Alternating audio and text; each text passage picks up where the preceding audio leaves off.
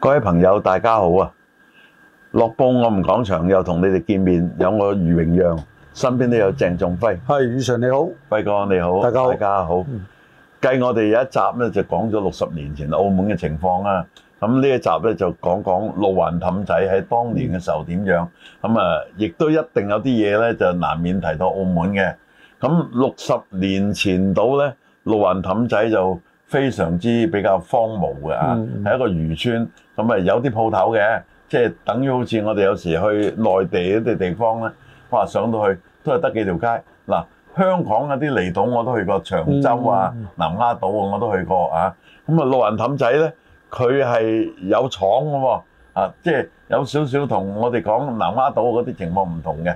咁啊，其中咧，因為舊底就有幾大嘅工業㗎，咁啊幾大工業咧就其中三種工業喺離島有嘅，誒、嗯，呃神香啦、火柴啦、炮竹啦嗰三樣啦，咁啊大家都仲見到有呢啲廠嘅遺跡㗎，啊如果啊你成日去氹仔嘅。嗯，啊，有一間一定係經過嘅啦，我唔使考嘅，人哋講得出個名咧，同個案件有關嘅，嗯嗯益隆炮竹廠啊嗯啊，咁啊其他嘅等阿輝哥講完誒先。啊嗱，我諗咧就炮竹廠咧，主要係氹仔路環咧，我就即係據我睇到嘅咧，或者記憶所及嘅咧，好似冇嘅嚇。係啊，路主要環廠廠就係氹仔，咁啊咁我哋一講嗯路環氹仔會講埋嘅，啊，氹仔仲有好多嗯炮竹廠嘅光遠啦，嗯，嗱，其實咧氹仔咧就比較近我哋啲嘅。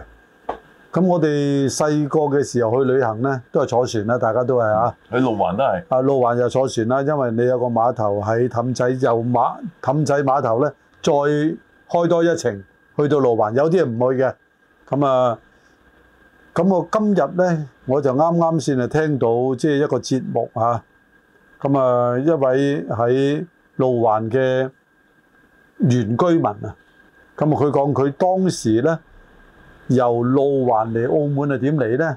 冇車嘅，咁啊自己撐隻三板啊，啊兩個鐘頭到， 我就冇聽到呢個節目。我呢個我聽到咁啊啊，咁啱，啊今日我係以呢個為題，因為咧。啊即係早兩個禮拜就同你講過六十年前澳門啦，當時都預告咗會講㗎啦。所以你今日咁啱聽到咧，就值得同大家即係講一講，即係當時其實分享下路環同埋澳門同埋氹仔，你唔好以為好似而家咁方便，去路環咧咁啊揸架車，即係可能幾公里就到啦嚇。咁啊，其實以前去路環係一件大事嚟嘅，一日嘅，你總之你預一日嘅節目㗎啦。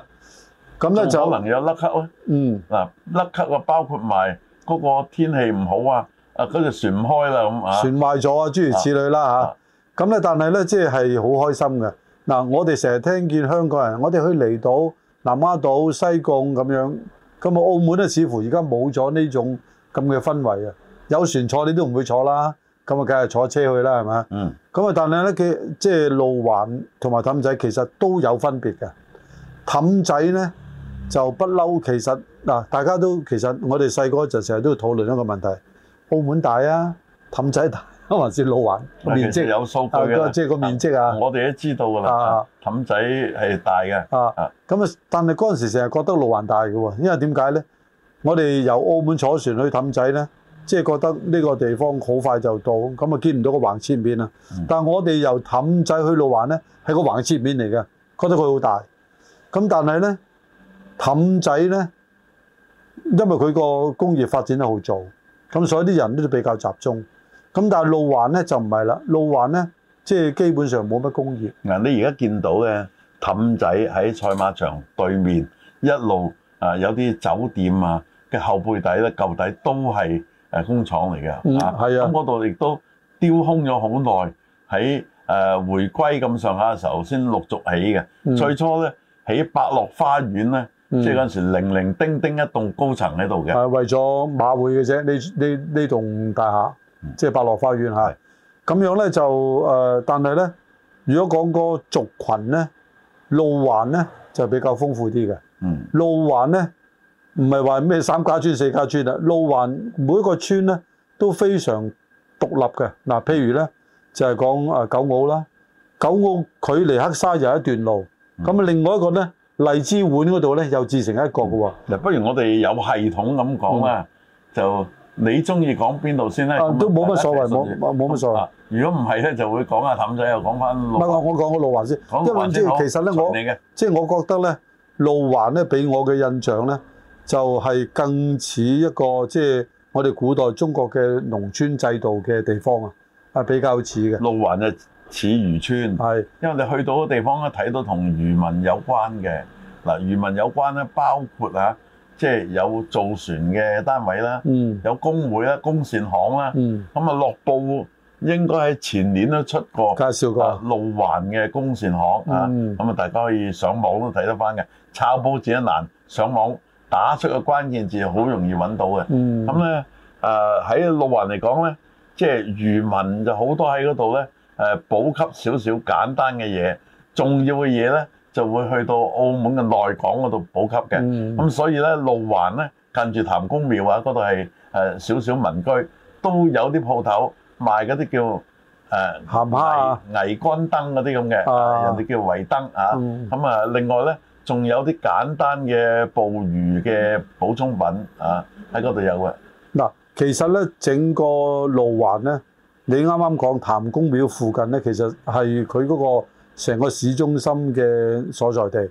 嗱，我哋一去到市中心就喺誒出邊嗰度噶啦，即係啊我哋而家成日話葡撻嗰度，係就引申有內街啊，一路去到去譚公廟啊，內街嚟嘅。嗰度咧係佢反為唔啊係向住個海嘅喎。係啊，即係咧佢嗰度咧誒有一條街，即係收尾咧以一個總統葡國總統啊恩尼斯啊，其實個恩尼斯所謂恩尼斯花園或者廣場咧，其實好細嗰度，就係、葡撻對面，而家對隻以前係衛生局，而家係警察局。嗱，正式旺啲嘅地方咧，嗯就係圍繞住天主堂。嗱，嗯啊大家誒記得我以前都講過啦，澳門旺咧，一係旺住個教堂，一嗯係旺住個戲院，嗯，係嘛？教堂咧要方便信眾去祈禱嘅，嗯去望彌撒嘅。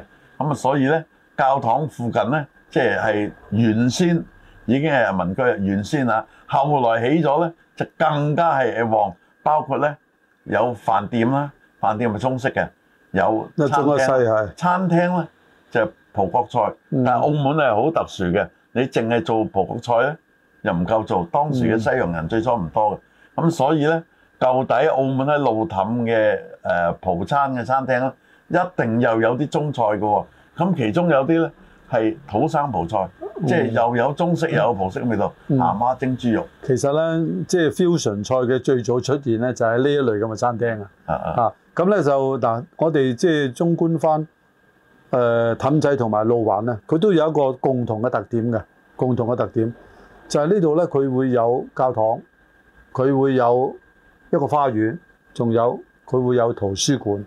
咁咧嗱，我哋睇翻星星公園，即係而家咧誒啊氹仔，即係嗰個誒路。啊曾經攞嚟做停車場啊嘅，即係嗰個叫做誒呃環城葡誒嗰個葡韻嗰度啊嘉模湖嚇，啊嗰度嘉模嗰度邊啦啦啊。咁嗰度其實咧就係有圖書館咧，而家變咗登記局啦。啊啊，而家有冇轉到我就唔圖記得書。館咧最初好典雅嘅。啊，咁咧就另外有一個教堂喺度啦。啊跟住就係呢一帶，家無聖堂啊，呢一帶咧都係誒公園哎係嚇。咁我哋細個嗰陣咧，兩個地方我哋去旅行啊。啊路環係我哋即係會比較中意去嘅。係誒氹仔咧就係細個啲，即係小學咧、嗯啊就可能喺氹仔都啦。完整啲講頭先話由路環嗰度講起啊，啊，路環咧就有啲村落嘅喎嗯，啊！我哋平時細路仔去咧就去唔到村落嘅，因為你時間唔夠。咁啊，村落咧就中學嗰時候我先去到啊，嗯，一個咧就係錦澳村。嗯，一個就黑沙村啊，咁啊九澳黑沙咧都係有農地嘅，嗯，咁啊其中咧我哋講九澳村先啦，九澳村咧仲有一個就稱為白粉村啦啊，嗯咁呢、個不雅噶，嗯咁事啊實真係有吸食嘅，嗯咁啊同埋咧係喺舊底咧有個麻風院啊，所以嗰度亦都有一間咧。誒、三角形咁樣嘅外觀嘅教堂，係小聖堂嚟嘅，啊係苦老聖堂嚟嘅，係九澳一個俾麻風嘅教徒最初參與嘅，嗱，我就你講起呢度咧，我哋記得讀書嗰陣咧，即係都有啲神父咧，或者修女啦嚇，組織啲人去呢個麻風院度探訪嘅。啊當時點解會咁樣呢？第一，神父就希望你有個長啲嘅旅程，佢其實途中係傳道嘅。嗯第二呢，佢有條件啊，嗯你其他機構邊有架比較似樣啲嘅大型嘅車啊？啊啊，當時即係類似巴士咁樣嘅車呢，唔係好多機構有啊。嗯嗯，咁樣咧就變咗咧，我哋個路程就比較誒會覺得我豐仲富記得咩車添啊啊？阿輝哥。啊。當時澳門興嘅比較大啲嘅，即係而家嗰啲麵包車，而家就有誒、呃最普遍嘅 carry 啊，嗯即係嗰個鈴木啊。嗯咁另外有啲唔同牌子啊。咁啊，當時咧比較好啲嘅福士 啊， WV 福士有冇印象啊？啊就係兩我記隻得顏色嘅係啊，啊，即係佢個 V 字形咧。其實而家有啲人都復古翻，將一架普通細細架嘅車咧改佢裝有翻，隻款係咁嘅，改裝翻一個旅行車嚇。啊咁咧就誒喺路環咧，我覺得咧即係好玩啲嘅。係即係路環咧，佢有幾樣嘢咧，係即係係我哋個活動，嗱，其中又問你啊啊，你話好玩嗯九澳村你去過啦係嘛？我先去過。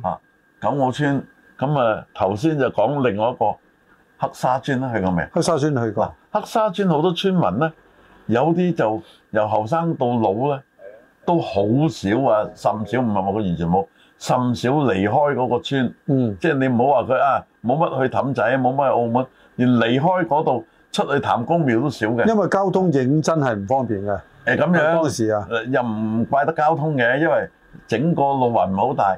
喺內地啊，有啲人長途跋涉上個山咧咁咧，但係嗰度嘅村民咧係比較慣性就留咗喺度嘅。啊嗱呢個喺喺呢特點嚟度嘅值得一提一位即係人士咧，啊鄧榮照先生啊。嗯。咁啊，鄧榮照先生咧，即係佢又從事即係運輸啊，甚至佢有教車啊係。佢仲有一間有一間冰廠啊，唔係冰工廠，製我造知凍嘅冰咧 ice 啊，啊。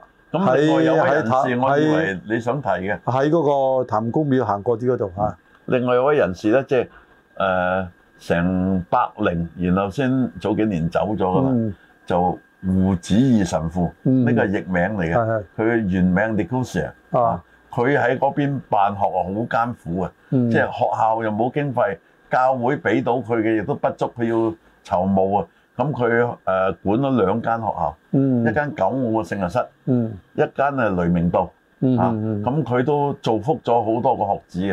嗱，誒其實咧，即係講誒，呃好多人會有個睇法就話，誒葡萄牙國家咧，因為天主教係佢國教，咁所以好多地方咧都有天主教嘅痕跡，所以咧喺路環咧，天主教嘅痕跡多嘅其實。啱啱我哋講嘅九澳啦啊，九澳裏邊有個叫做即係誒小聖堂啦，三角形嗰個啦，聖母村啊叫做嚇，仲有聖母聖心學校啊，係啦，好好邊嗰個教堂都比較誒似樣可嘅避啊啊啊！咁咧即係換句説話咧，我哋去，因為我哋都係讀天主教學校啦，係嘛？咁啊，所以咧即係去到誒，仲、有一間咧係誒另外一間即係教會學校聖約室。咁啊，聖約室嗰度咧，佢有個即係少少好似修道院咁嘅，其實係一個即係俾啲青年或者學生咧去度假嘅地方嗯。咁啊咧、就誒點解我話路環俾我印象會係更加深咧？咁啊，因為路環咧嗱，第一個。多唔同嘅村落。嗱，啱啱講過三條村佢有啦啲古嘅一面啊，嚇，係有啦啲嘢我哋未講到，不過時間關係，我哋啊，都匆匆帶過啦。仲有一樣咧，一個咁細嘅地方有兩個海灘都靚係嘅，啦，一個竹灣，一個黑沙。其實而黑沙咧嗯喺十零年前咧，內地係有一隊專家組嚟澳門咧考古啊，嗯發掘到啲好古嘅文物。嗰啲石器咧時代啊，啊，啊原來係可能以前咧，即係話叫石器時代，但係都有人坐船噶嘛。嗯啊，咁船有好多種嘅，啲簡單嘅船嗯或者衝擊到啲嘢嚟到呢度啊，咁樣啊。咁啊，有啲後續嘅研究啊，一期期佢會披露嘅。嗱，你記唔記得咧？即係我哋細嗰陣咧，即係你知啦，細路仔中意探險嘅。咁咧就喺誒路環有個叫蝙蝠洞，你聽過未啊？係，嚇，咁其實蝙蝠洞咧，其實去都危險我嘅，哋其細個實都去到啊㗎，去都危險嘅去到個洞口啊。係啊啦，因為佢水漲嗰陣咧，啲水都幾猛嗱，嘅，香其實港有套電視劇啊，啊，即係洪永城做主角。張寶仔嚇啊。，張寶仔，啊張寶仔咧，亦都係一個咧，同澳門有好密切關係，即係以澳門作其中一個基地嗯嗯嘅一個海盜嚟嘅係嚇。咁啊，除咗話啊蝙蝠洞咧，細路仔嘅時候，我哋嗰期啦嚇，冇人未聽過張保仔呢三個字嘅。啊，張保仔係啦，即係話咧，蝙蝠洞就係張保仔洞啊嘛，即係同另埋外我一個中名學嘅時候咧，啊。跟住神父就爬山，就爬到上去黑沙上面嘅頂嘅。嗯，一路爬啦，一路有啲嘢可以食嘅喎。係咁啊，神父咧有好廣嘅見識嘅，係因為做得神父讀好多年書嘅。佢話嗱呢啲唔食得噶，嗱呢啲就食得啦，嗱呢只咧叫做山黏啊，又話俾我聽嗯嗱，你啊嗰邊樹下邊嗰啲七彩繽紛嗰啲就唔好嗯食有啦。毒㗎，嗰啊啲菌類嚟啊嘅，會食死人㗎。啊，其實咧，即係如果講大家爬山咧嚇，其實咧就喺誒、呃路環嘅山咧係非常好玩嘅。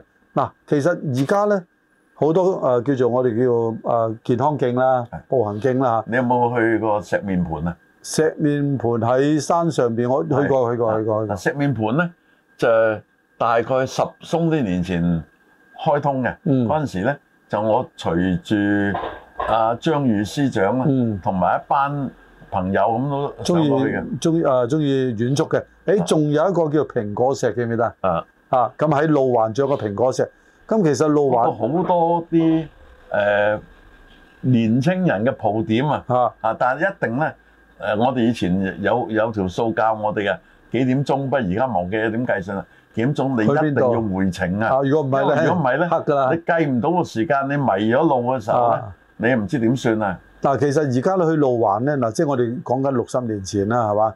咁六十年前咧，誒、路環嗰度咧，交通係非常之唔方便，但係咧，佢嗰條路咧開發咧係比氹仔早嘅，即係一路即係由竹灣一路佢慢慢慢慢開，開到去嗱初初去到黑沙啫，九澳未開到嘅，咁啊九澳去到而家回旋處。嗰啲有開個得天嚟橋係沙路嚟嘅，係啦，咁啊就所以咧，我哋成日會去嘅地方咧，都係有條路去嘅。即係譬如我哋最流行嗰兩個沙灘啦，一個竹灣，一個係黑沙係。咁啊，尤其是咧，如果學校去旅行嘅説話咧，多數係去竹灣嘅。嗱，我讀書嘅時候啊，即係講中學啦，嗯，都已經有竹灣酒店啊！你話係幾耐歷史啦？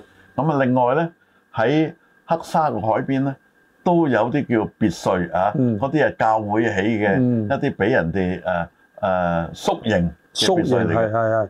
咁咧就誒嗱，我其實咧兩個地方咧，我對竹灣咧就比較偏愛啲嘅，因為咧竹灣咧第一個咧。灣好細嘅啫，啊！但係佢咧就咁黑沙樣。大啲，我最記得咧，竹灣嗰度咧有一個建築物，咁啊有啲人咧當時咧就承包咗，我哋做一間餐廳。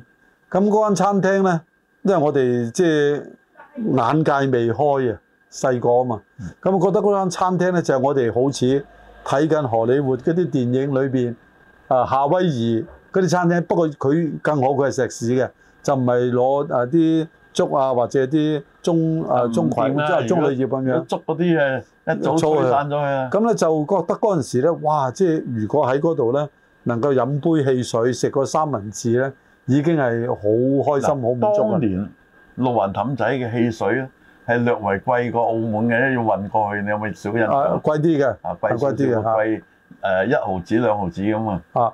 嗱，講翻竹灣咧，因為佢嘅設施咧就比較多，佢好多年前啊，四五十年前已經嘅設施咧逐步逐步完善啦嚇。嗯咁、所以變咗咧，好多中意遊東泳嘅朋友咧嗯，就喺嗰度組織咗係好多十年前咁仲有燒烤添，啊，燒烤有自己揼個爐都有嘅。嗯嗱，我哋加快少少速度講埋氹仔啦。嗯氹仔咧就多廠啦，嗯啊，特別咧炮竹廠。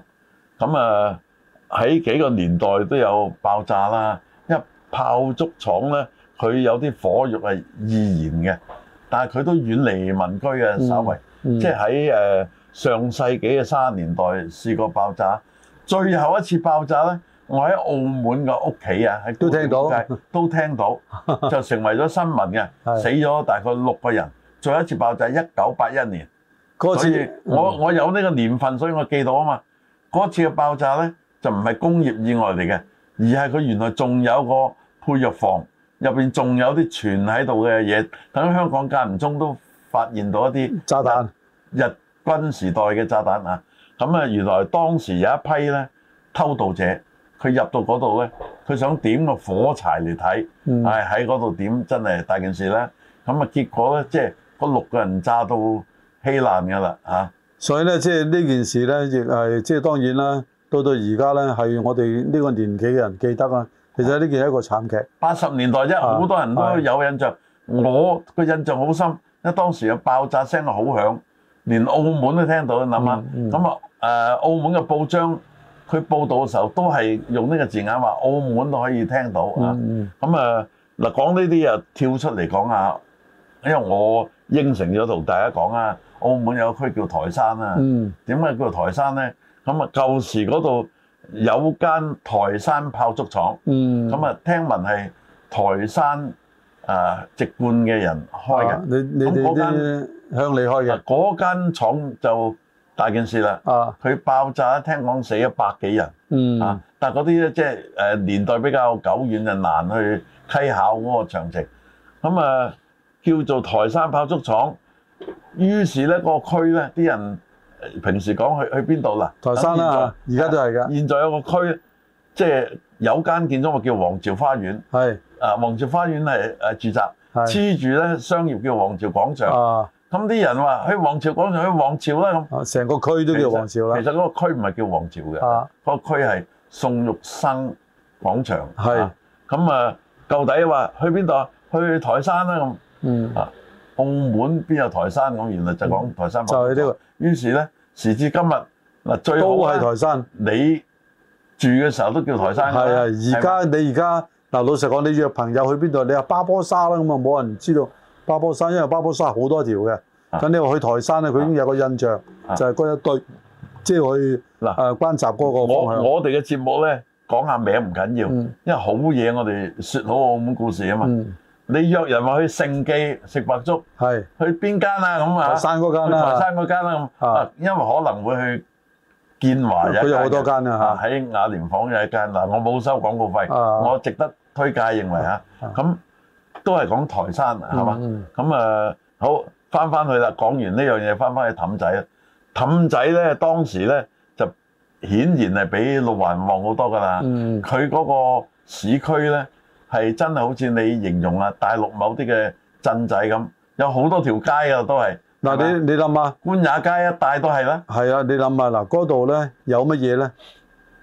係氹仔有路環冇嘅，有間戲院，嗯，有間比較大嘅廟叫做北帝廟，係咁啊你廟宇就好多啦，啊廟三宇婆廟啊，好係多佢好多廟嘅。嘅，啊，咁北帝廟好你多，路北帝廟比較大間啊，係咁你啊喺同埋佢氹開陽啊，喺路環咧，即係廟係多嘅，有三聖廟啊，有關公廟啊，啊嗰啲廟咧就多得好嚟咧細啊，細，啊譚公廟啊嗰啲好細三。婆廟都細。啊，咁啊，路環同埋氹仔嘅比較咧，就係話我哋對氹仔嘅印象咧，就係、第一印象啊。深咧我自己啦嚇，係對路環比較深印象，因為點點解氹仔我係即係印象深，因為第一次去旅行就去氹仔。仲有一樣嘢咧，氹仔咧一定係行到你腳都軟啦，因為咧氹仔嗰、有個樣嘢，啊你講先，你啊講先。氹仔個碼頭咧，距離我哋要去玩嗰度咧，即係嗰個以而家叫做嘉模公園嗰度咧，幾遠下嗯係其實。同六環唔同啊！啊啊，路環就好快就到市區，啊一上咗岸就到市區嘅。氹仔有樣嘢咧，多年來不變，嗯，就係其中個用作巴士嘅總站嘅地方，即係我哋而家講食豬扒包嗰度咧，係不變嘅。嗯最初都係嗰度嘅，你記唔記得？係啊，即係嗰個市政啊民政總署辦事處嗰度啦。啊，而家叫市政署。啊，咁啊啊，唔係而家嗰個機構叫做市政署，啊但個地方咧圖書館做咗路氹歷史博物館。係啊，係係啊。咁所以咧，即係呢度個位咧，呢度又又有廟喎，隔離就係以前有間叫孔教孔教廟嘅，嚇。咁啊，而家變咗間誒海鮮餐廳啦。嗱，啊，咁咧仲有咧，即海鮮係餐廳都啊講得名啊，啊因為啲老友記啊開到。漁 漁港係非常之有名啊！氹仔漁村啊，啊啊咁樣咧，呢度咧就誒、呃我當時有一個即係長輩咧，誒、呃又講埋名都唔緊要㗎，阿係黎黎全先生啊，哦，啊咁啊黎全先生咧就開乜嘢咧？當時我唔知嘅係佢嘅，嗯即係我因為嗰陣時我細個，佢已經係一個成年人，係我我哋長輩啊嘛。啊當佢年紀長咗，我哋係成年人啦，係嘛？啊越拉越近嘅，其實啊覺得咁樣咧就話，誒、哎以前嗰個溜冰場啊係我哋㗎咁樣啊啊，即咁我先記得嗰陣時咧個溜冰場咧，嗰個亭而家仲喺度㗎，係啦，啊，嗰個不過美化咗啦，個溜冰場咧係俾好多人好深嘅印象啊，係係因為佢係澳門唯一一個咧有波浪啊好嘅好臭嘅，誒因為佢搞得好唔衞生，個海嗰度好臭，啊，但係佢咧即係嗱，我哋澳門有另外一個溜冰場就係塔石啦，但係澳門嘅溜冰場就平嘅，佢嗰個咧係有波浪嘅，同埋又係有誒小食嘅，嗯。咁所以你去到嗰度又係好開心嘅嚇。嗯嗱，講嘅講唔晒嘅，我哋講到而家時間就用晒有突㗎啦。嗯，其實仲有個地方值得講，我哋可能揾一次咧，我哋預告咗先啊嚇，好好，就專集去講嘅。呢、個就係路環荔枝碗，唔、嗯。知你有冇去過？啊去過近年有冇好多次去過去過好多次有冇去過飲手打咖啡？啊未係嘛？啊未嗰度有一檔手打咖啡，啊相當唔錯嘅。啊啊，又講埋名漢記。啊啊，好，我哋揾下個專集去講。啊好好好好，多謝輝哥。